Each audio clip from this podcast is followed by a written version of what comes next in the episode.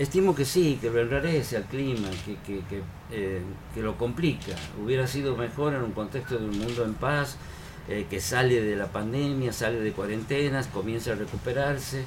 Pero bueno, esto le vuelve a pegar un cimbronazo, un, que, que no, yo creo que complica. Un Estados Unidos que tiene una inflación del 7% anual, para ellos muy preocupante, venían con el 2 o el 3, hicieron expansión monetaria, quizá la tuvieron que hacer, pero eso le duplicó la tasa de inflación.